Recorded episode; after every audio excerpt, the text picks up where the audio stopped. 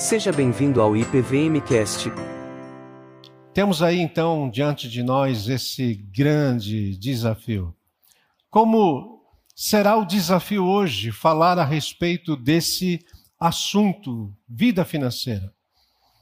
E quando nós pensamos na vida financeira, eu posso dizer para você, independente de você já ser membro de igreja, convertido ou não, mas para mim, pessoalmente, nós só conseguimos entender aquilo que Deus tem na sua vontade para nós, nesse aspecto, é a partir da nossa conversão. E vocês vão entender isso durante a mensagem. Vida financeira para mim exige fé, exige também obediência e planejamento. Muito planejamento. Um discípulo de Cristo administra a vida financeira como tudo na vida. Preste atenção nisso. Para a glória de Deus. Não é que a minha vida financeira vai ser administrada para a glória de Deus, é tudo. Esse é o princípio reformado, da igreja reformada, que tudo é para a glória de Deus. Não se trata, quando nós abordamos, não se trata, como muitos pensam e até ensinam, um, um meio de troca. Há muita gente que pensa que o dinheiro pode se tornar algo que você dá para alguém, nesse caso, a igreja, e você vai receber algo em troca. Lógico que você vai receber algo muito melhor. Não.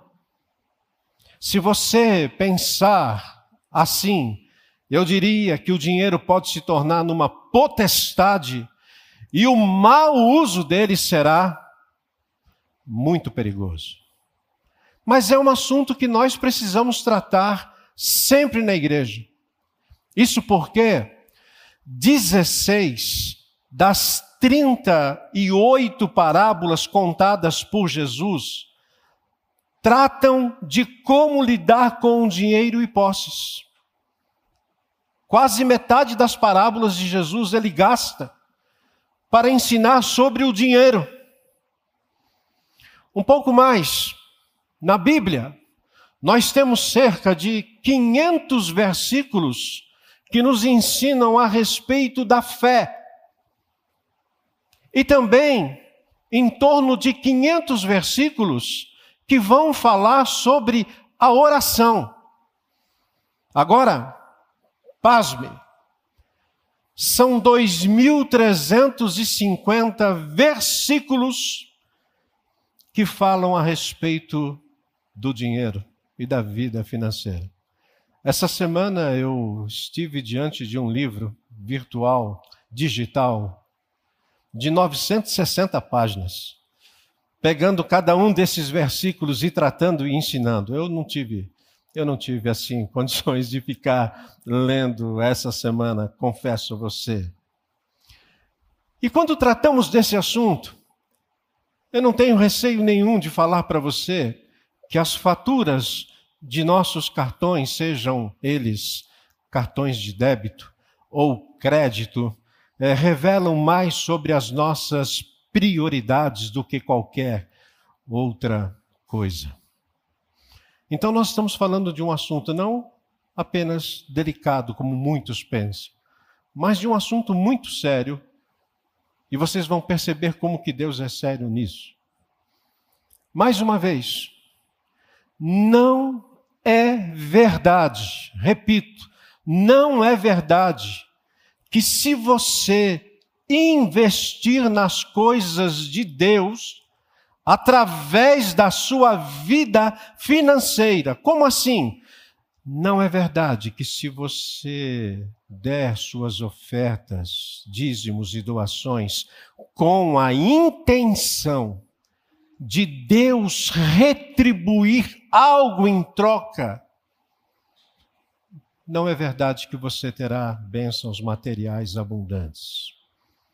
Eduardo, mas eu ouço isso em todos os lugares. em muitas igrejas, não todas. Mas eu quero dizer que quando as pessoas tratam sobre isso dessa forma, você está diante de fake news. Isso é barganha gospel. Olha o que diz a palavra de Deus, e aqui nós temos um conselho dentre tantos outros, daqueles que eu disse para você, 2.350 versículos. O apóstolo Paulo, ele vai nos dizer o seguinte em 2 Coríntios capítulo 9, versos 6 a 8. Lembrem-se, quem lança apenas algumas sementes, obtém uma colheita pequena. Mas quem semeia com fartura, obtém uma colheita farta. Cada um deve decidir em seu coração quanto dar.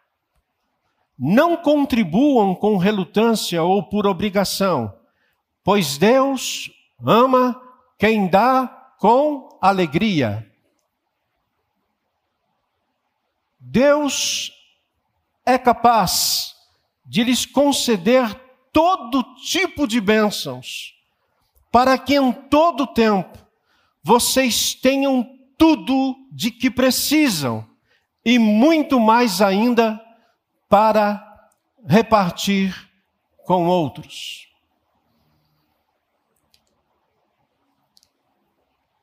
Essa é uma das prioridades de Deus para com aqueles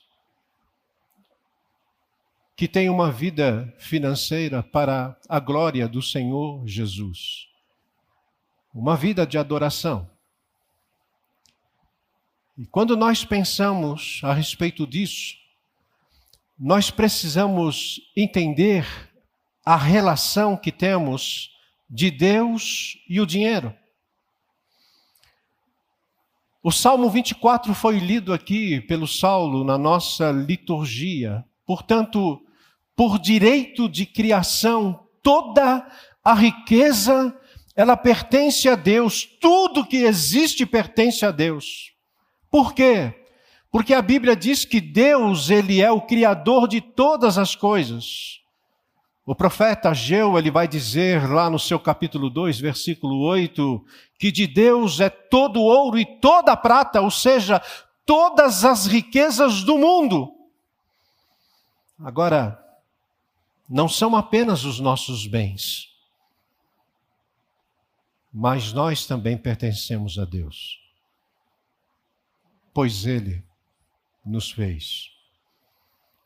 E é interessante que Moisés, nesse texto que você está vendo no telão, ele diz em Deuteronômio: Não digam, pois, no coração, a minha capacidade e a força das minhas mãos ajuntaram para mim toda esta riqueza. Antes, lembrem-se do Senhor, o seu Deus, pois é Ele quem dá a vocês a capacidade de produzir o que, gente? Riqueza. É Deus quem dá a capacidade. Mas além de vermos a relação de Deus e o dinheiro, pensando que toda a riqueza pertence a Deus, nós também chegamos à conclusão, olhando para esse aspecto, que Deus tem um plano para os recursos que Ele nos confia. Deus tem um plano. O principal propósito de Deus consiste em suprir as nossas necessidades e as necessidades da nossa família. O Senhor Jesus vai deixar muito claro em Mateus capítulo 6 de que Deus sabe daquilo que precisamos. Ele sabe que nós carecemos do pão nosso de cada dia, e quando a gente pensa no pão nosso, a gente pensa apenas no alimento. Não. Quando Deus em Cristo diz que nós carecemos do pão nosso e Ele dá todos os dias, essa expressão abrange, abrange todas as necessidades da vida. O meu cuidado primeiro é com a minha família.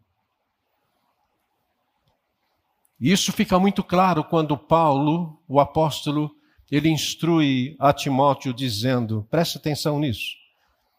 Aqueles que não cuidam dos seus, especialmente dos da sua própria família, negaram a fé e são piores que os descrentes. E nós temos, com toda a tristeza, na Igreja de Cristo, ainda pessoas que não se converteram a esse cuidado da sua própria família. Em terceiro lugar, nós verificamos que essa relação de Deus, o dinheiro, é que Deus nos concede bens e recursos para abençoar outras pessoas. Várias vezes Deus é mencionado na Bíblia como o pai dos órfãos e juiz das viúvas. Você vai encontrar isso no Salmo 10, 14, em Oséias 14, 3, no Salmo 68, 5 e em vários outros versículos. E Tiago, o apóstolo, irmão do Senhor Jesus, pastor da igreja de Jerusalém, ele vai afirmar que a religião pura e verdadeira aos olhos de Deus, o Pai, é esta: cuidar dos órfãos e das viúvas em suas dificuldades e não se deixar corromper por este mundo. Às vezes a gente passa a vida toda e nunca fez uma visita, nem a um asilo e nem a um orfanato.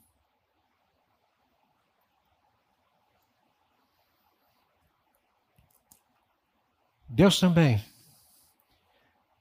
nos concede os recursos para o sustento da sua obra. E aqui, uma palavra especial para aqueles que são membros da Igreja de Cristo, cujo nome está lá no rol de membros. Sem as contribuições regulares, sistemáticas e generosas dos seus membros, a igreja, ela não terá como fazer o trabalho de expansão do reino de Deus ou para aqueles que gostam de missão, da missão de Deus. E Deus concede os recursos que nós temos para o sustento da sua obra. E aqui nós temos uma primeira reflexão nesta mensagem. Você prioriza e gerencia esses recursos da graça de Deus na sua vida financeira como uma expressão de adoração a Deus? Você prioriza isso?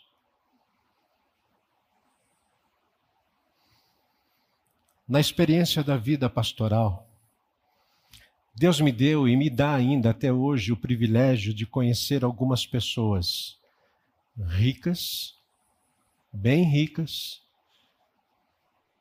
e pessoas também pobres. Mas eu fico encantado quando eu percebo nessas pessoas ricas ou pobres algo em comum.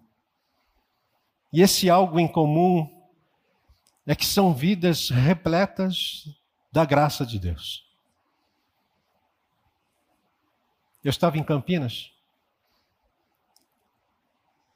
De repente o telefone toca. Quem estava do outro lado é um desses irmãos bem rico.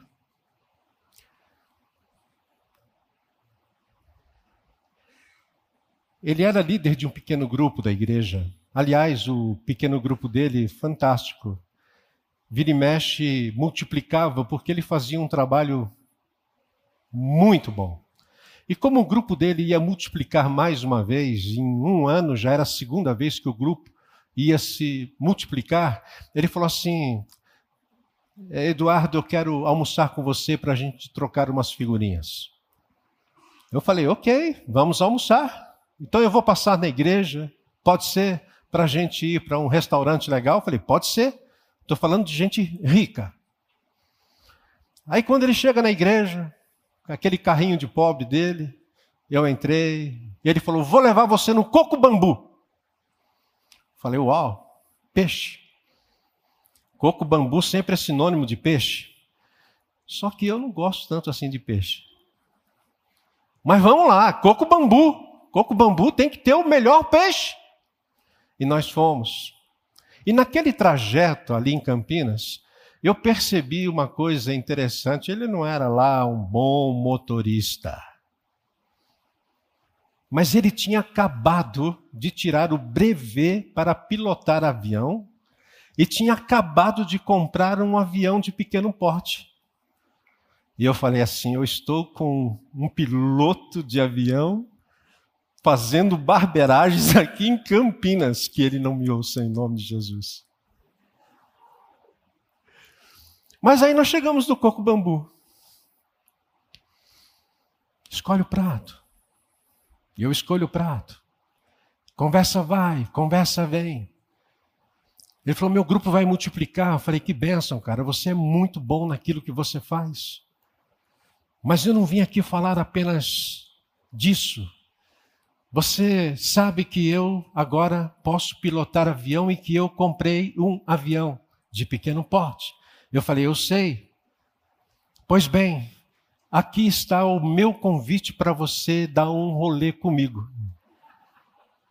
Aí eu pensei, se ele for um piloto como ele é motorista, ah, isso não vai dar certo. Eduardo, pensa rápido para responder, pensa rápido. E eu disse então para ele assim: Cara, eu estou há três anos com vocês. O pastor titular está há dez anos aqui. E eu não quero arrumar problema com o pastor titular da igreja, o Ricardo Agreste, ele é meu amigo. Então, depois que o Ricardo Agreste for passear de avião com você, eu vou. Graças a Deus, até hoje o Ricardo não aceitou ainda. Perceba, é um cara rico, mas ele adora o Senhor em tudo aquilo que faz. Estava diante de mim um homem que não colocava o dinheiro na riqueza. Não era problema para ele, ele investia no reino de Deus de uma forma maravilhosa. Mas deixa eu contar uma outra experiência. Essa, com um homem muito grato por uma orientação que eu acabei dando, um acompanhamento para sua família. Mas era uma pessoa muito, mas muito simples e depois de resolvido o problema, ele chegou para mim quando tinha terminado um culto e ele disse assim: Eduardo, essa semana eu pesquei um belo peixe e pedi para minha esposa preparar esse peixe para você almoçar lá em casa. Os peixes me perseguem, gente. Mas eu fui. E não é que o peixe estava saboroso? expressão de adoração. São pessoas que entendem que Deus é o Senhor soberano sobre tudo. Todas as riquezas pertencem a Ele. E Ele as dá. E nós administramos isso para a glória de Deus. Por isso que nós precisamos aprender na vida, compreender a relação da vida financeira e também a prosperidade. Nós não somos contrários à prosperidade.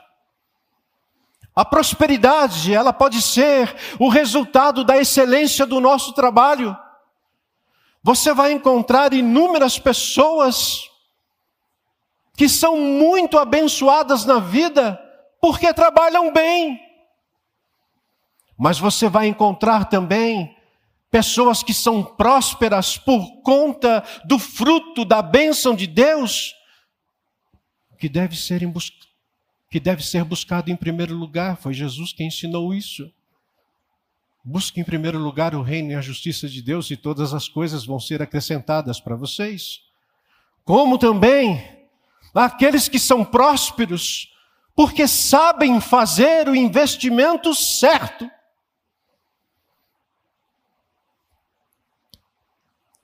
E hoje muitos sabem fazer. Porém,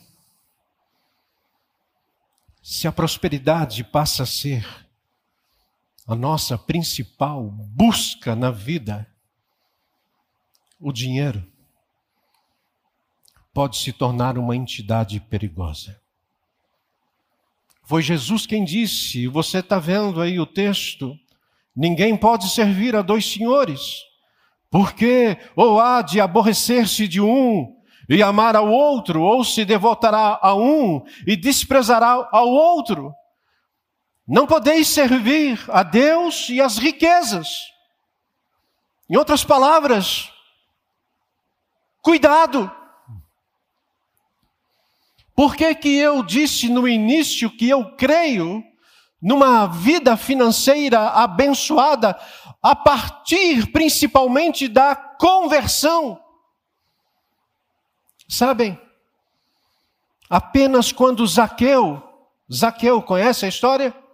Apenas quando Zaqueu se converteu e, e decidiu renunciar o seu Deus Mamon, foi que Jesus disse a ele: Hoje houve salvação nesta casa. E eu sei que você, como eu, nós somos aquilo que amamos. Nós somos aquilo que amamos. Em outras palavras, você é aquilo que adora. Quando a vida financeira se torna uma busca pela prosperidade, nós passamos a construir aquilo que eu chamo de uma liturgia perigosíssima. Foi Lutero quem disse certa vez: seja o que for aqui, seu coração se apegue e em que deposite a confiança, isso será o seu Deus. E é por isso que Calvino se refere ao coração humano como uma fábrica de ídolos. Isso nos ensina não busque contribuir para ser abençoado. Não faça disso o seu Deus. Não pense, eu dou aqui que Deus vai retribuir ali. Agora acompanhe meu raciocínio. Você não deve contribuir para ser abençoado, mas você será abençoado se você contribuir da maneira correta, como uma expressão de adoração a Deus. Entende? Eu não faço isso para receber aquilo. Mas quando eu faço isso da maneira correta, Deus me abençoa. A vida financeira não é o grande valor da vida, gente. O grande valor da vida é quando você encontra a pérola de grande valor que a Bíblia diz ser Jesus. E quando você encontra a pérola de grande valor, essas outras coisas, elas perdem o seu brilho. Você pode ter um carro legal, você pode ter uma casa linda, você pode ter uma conta bancária cheia de dinheiro, mas a razão da vida é amar ao Deus e ao próximo. Então, tudo o que eu tenho e tudo aquilo que eu sou é lançado no altar de Deus. E se no altar de Deus eu estou lançando a minha vida, você pode tirar a ovelha dali, porque a partir de então você será o sacrifício vivo.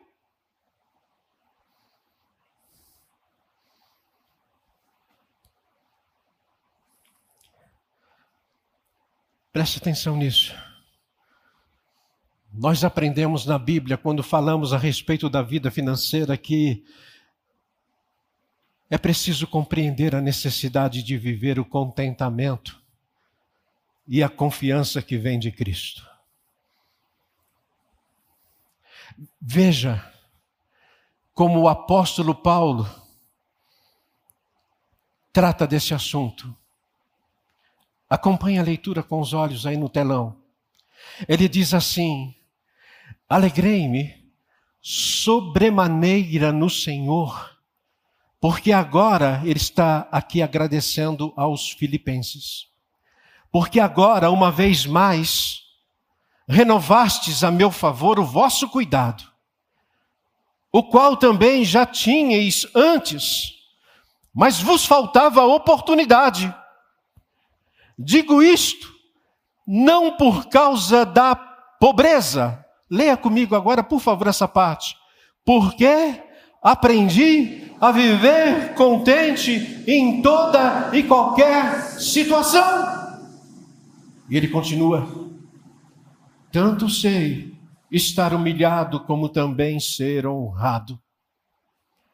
De tudo e em todas as circunstâncias, eu já tenho experiência tanto de fartura como de fome, assim de abundância como de escassez. Vamos ler juntos agora?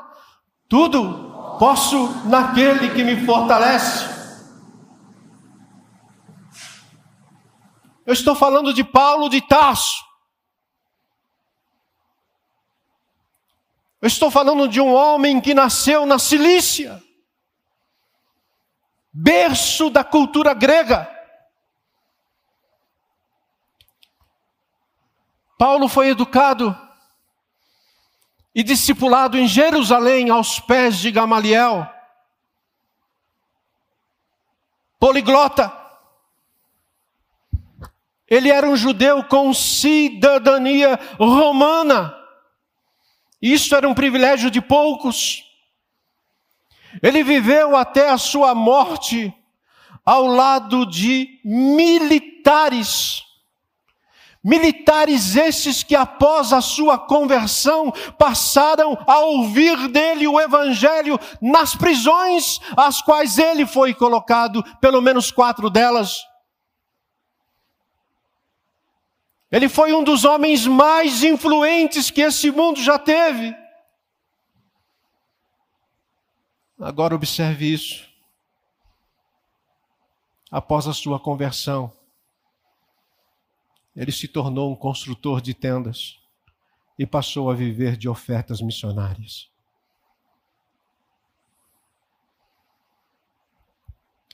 Por acaso, quando você lê o apóstolo Paulo, os seus enfrentamentos, aquilo que ele passou na sua vida, você alguma vez lendo, você vai encontrá-lo resmungando nas prisões,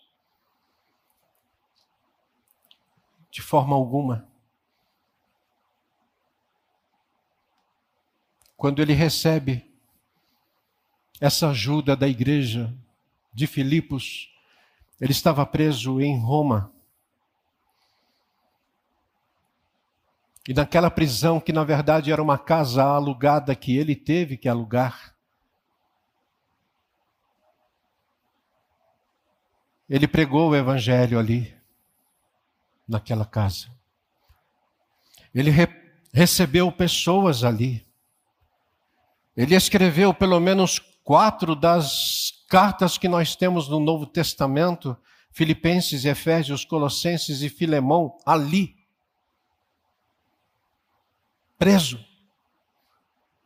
E o seu testemunho, que às vezes nos faz corar de vergonha, era Gente, eu aprendi a viver contente em toda e qualquer situação. Contentamento. Eis uma área na qual Deus quer que todos cresçamos. Todos.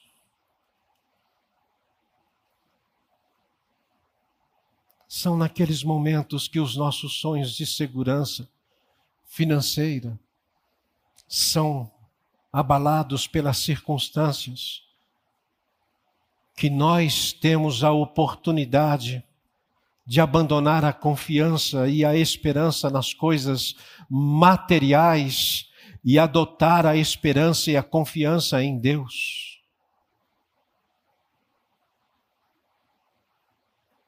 A vida financeira não pode ser a base do nosso contentamento. Não pode. Por experiência, eu posso dizer isso a vocês.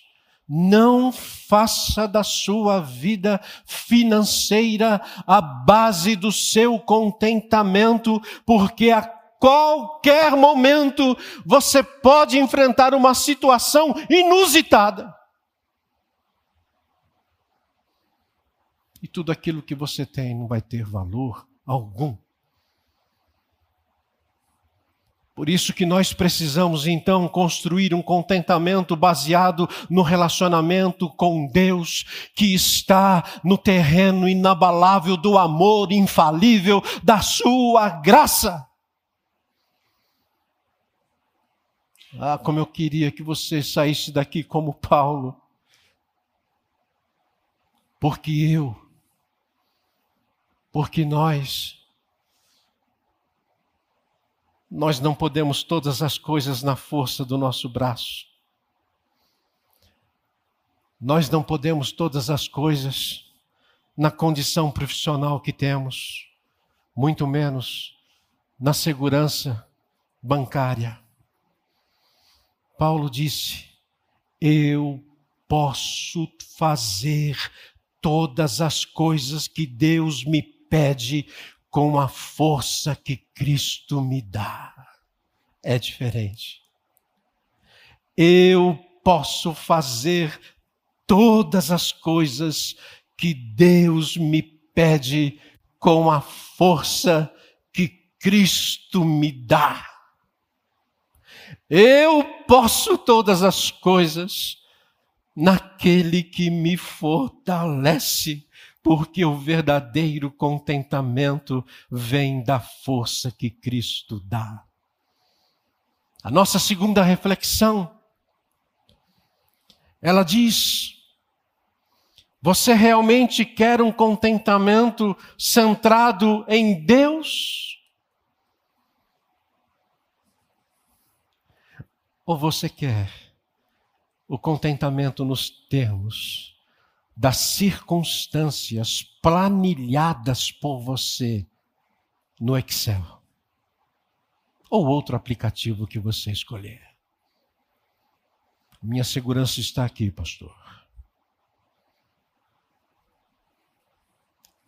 Cuidado.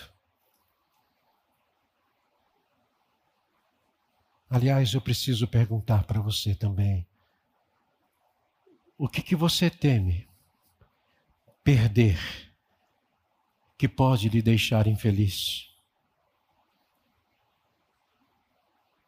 Eu já fiz essa pergunta várias vezes para mim. E eu vivo fazendo. Você tem medo de perder a sua família? Seu emprego?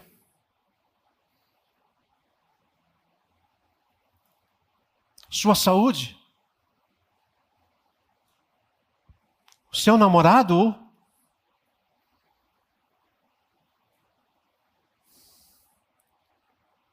O convite que Deus nos faz é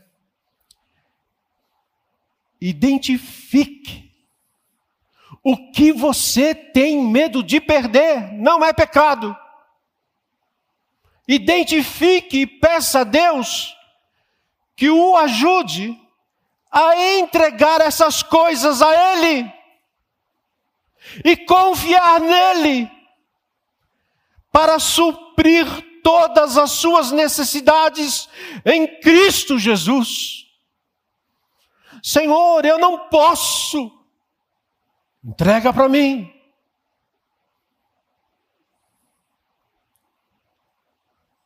Porque você vai poder todas as coisas naquele que te fortalece.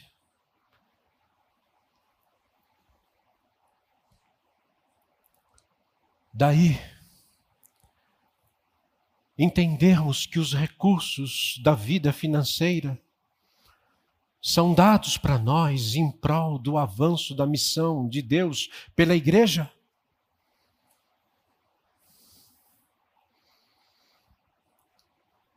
Esse é meu último ponto que eu tenho aqui para compartilhar com vocês e talvez seja o que as pessoas hoje mais lutam na vida. É compreender que Deus nos abençoa e quer nos abençoar muito mais a partir do momento que damos os passos de fé, a partir do momento que temos coragem, a partir do momento que fazemos bons planejamentos. E Ele quer que você inclua nisso o avanço da sua missão. Por quê? Se o apóstolo Paulo nos constrange com as suas palavras, o apóstolo Paulo, toda vez que eu leio aquele texto de Filipenses, eu fico constrangido. Mas eu quero dizer que os filipenses, eles também nos constrangem com aquilo que eles fizeram. Você investiria parte da sua vida financeira num preso? Vou repetir. Você investiria parte da sua vida num preso? Eu já vi preso investir na igreja. Como assim, Eduardo? Deixa eu rapidamente. Uma ocasião, na primeira igreja que eu pastoreava, nós recebemos uma oferta missionária impressionante. Você sabe o que é impressionante? É aquela oferta missionária que daria quase para o ano todo.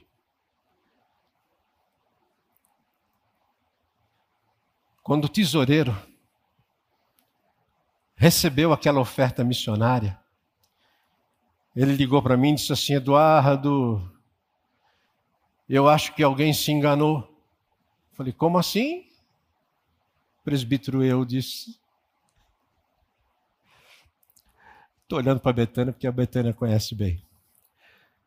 O presbítero Eudes, que infelizmente já faleceu. Como assim, senhor Eudes? Eu acho que alguém deu uma oferta missionária, mas na verdade ele estava dando uma oferta para a igreja.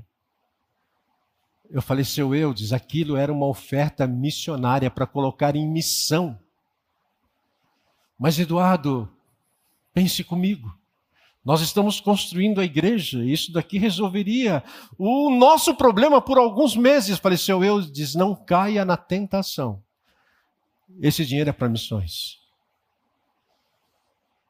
E foi para missões.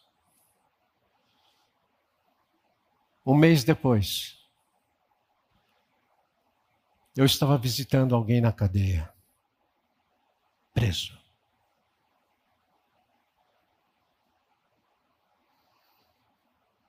Aquela pessoa gostava e gosta de mim até hoje.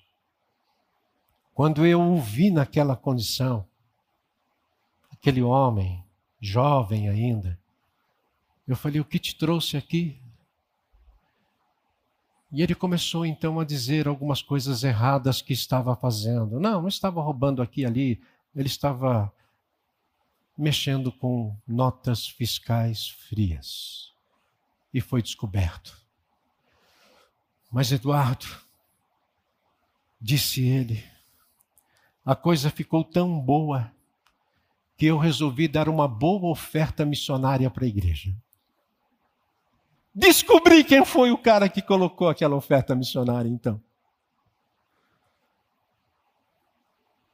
Só que aquela oferta missionária que ele deu já tinha abençoado a missão e nós não poderíamos mais devolver nem para ele e nem para o Estado. Resultado: um preso pode abençoar a igreja. Vocês estão com medo de rir, né? Mas é verdade.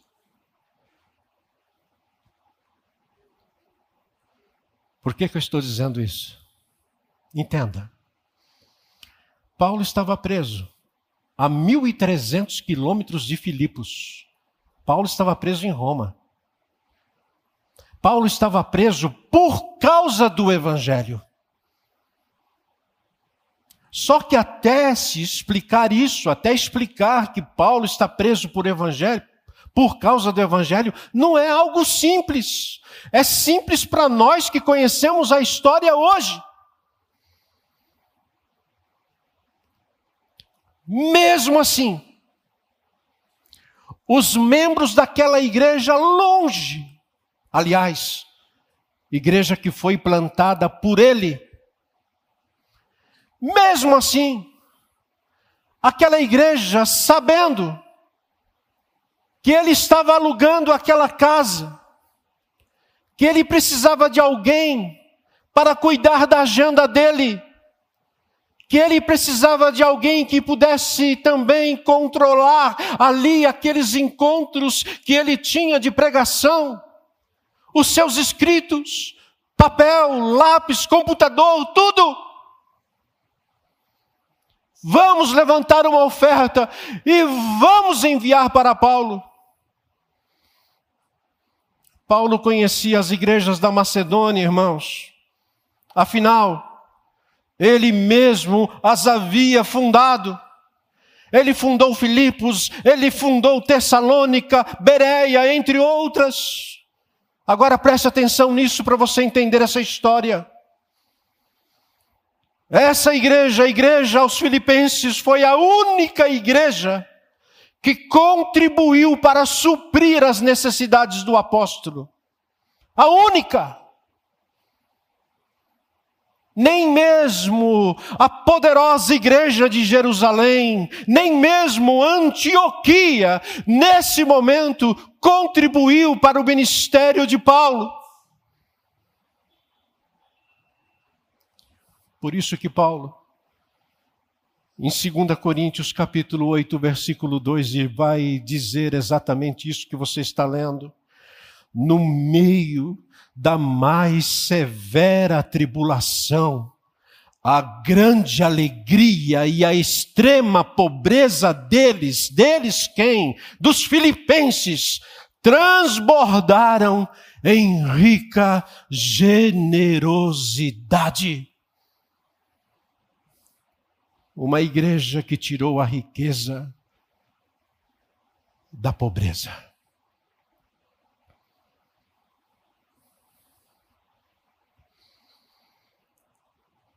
E eu quero terminar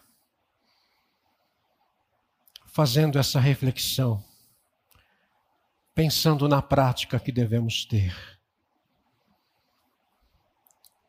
A primeira reflexão é: como você avalia hoje a sua vida financeira?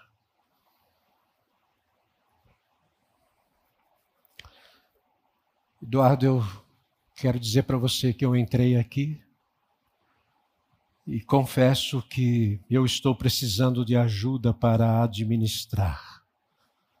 Eu não estou conseguindo fazer isso bem eu não estou conseguindo viver essa prioridade que você está dizendo aí.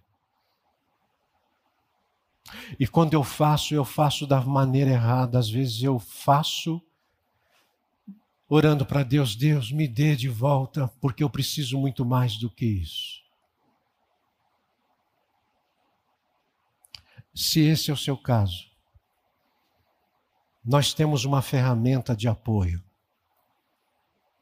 para você. Presbítero Amauri, nosso presbítero Amauri, ele preparou um trabalho, trabalho muito bom, feito com qualidade. São 30 anos de experiência nessa área que o presbítero Amauri está compartilhando com aqueles que tiverem passando por um momento aonde podem ajustar, equilibrar a sua vida financeira. Mas pastor, então não é para mim porque não é para você inclusive que está com a vida em ordem. É essa aula de finanças. E nós tivemos o cuidado não só de colocar no site da igreja, mas você tem aí o QR Code, onde você vai apontar o seu celular, depois vai voltar isso daqui, fique tranquilo. Se você quiser, você pode acessar você pode ter, se você quiser aprender sobre isso e ensinar outras pessoas, faça. Aqui nós tratamos da maneira bíblica e ele trata da maneira bíblica e prática. Uma hora e quarenta. Você não precisa pegar hoje isso e terminar hoje. Vai vendo aos poucos. Eu vi a metade. Chegou para mim ontem o link. Eu já fui até aquilo que ele fala. Você com 60 anos pode fazer isso e aquilo. Me interessou demais. É verdade? Você pode dormir com o presbítero Amauri. No bom sentido, vocês entenderam. Minha segunda questão aqui, voltando. Você é membro da Igreja de Cristo? Por quê? Porque nós estamos falando aqui para membros da Igreja Presbiteriana de Vila Mariana, nós estamos falando para membros de outras igrejas que nos visitam. Você é membro? O que é membro, Eduardo? Vou repetir o que eu já falei na mensagem. É quando o seu nome está no rol de membros da igreja. Por exemplo, eu, eu, eu tenho um programa lá, né, todos os pastores têm, chamado Prover. Então lá eu entro, cadastro dos membros, e ali eu sei quem são os membros da igreja. Gente, é muita gente. Eu não tenho acesso, e nem é para eu ter, nem os pastores, o acesso àqueles que são dizimistas. Então, eu falo com maior tranquilidade isso. Eu sei quem são, só não sei quem são os contribuintes. Eu quero perguntar a você: você é membro da igreja e o seu nome está também entre aqueles que são contribuintes? Quem sabe isso são apenas poucas pessoas de muita confiança da igreja. Muita confiança.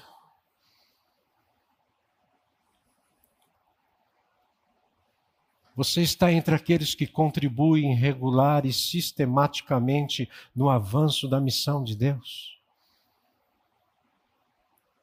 O terceiro, você já encontrou a pérola de grande valor? Talvez esteja faltando isso para você. A pérola de grande valor é Jesus. Deixa eu compartilhar com você uma coisa que é muito séria e pessoal. Eu só fui entender o que é contribuição no reino a partir do momento que eu encontrei a pérola eu era membro da igreja e eu não sabia da pérola de grande valor. Mas a partir do momento que nós encontramos Jesus, a partir do momento que nós entendemos o que Jesus fez por nós naquela cruz, a partir do momento que nós nos rendemos ao seu amor e graça, a partir do momento que eu entendo que o meu coração é do Senhor, as outras coisas perdem o brilho. A partir daí, tudo o que eu sou e tudo o que eu tenho, novamente, é lançado no altar de Deus. A minha vida passa a ser um sacrifício vivo. A ovelha não é mais a ovelha, mas sou eu quem estou ali. Um dia, Jesus vai me convidar para um rolê.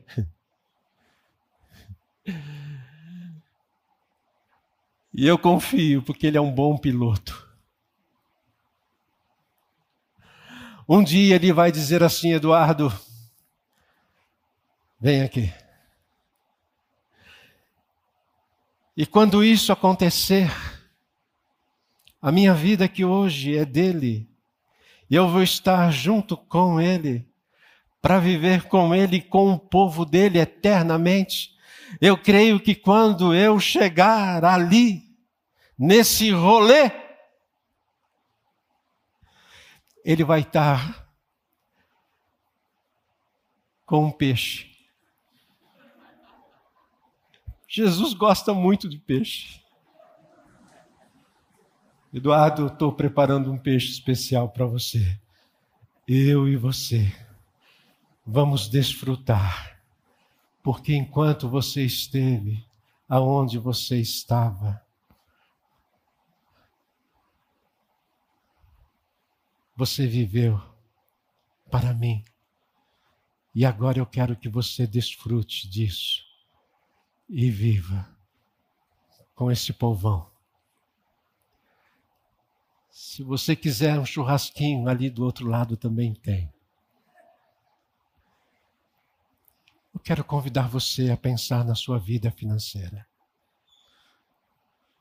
O que, que você está fazendo com ela? A nossa igreja vai bem, Eduardo? Vai bem, graças a Deus. Muito bem. mas eu acho que ela pode melhorar muito mais. E se melhorar? Ah, se melhorar, quantas coisas nós sonhamos em fazer. Por isso que é importante você fazer parte da igreja. Em todos os sentidos. Por isso que é importante você colocar a sua vida no altar do Senhor e confiar nele.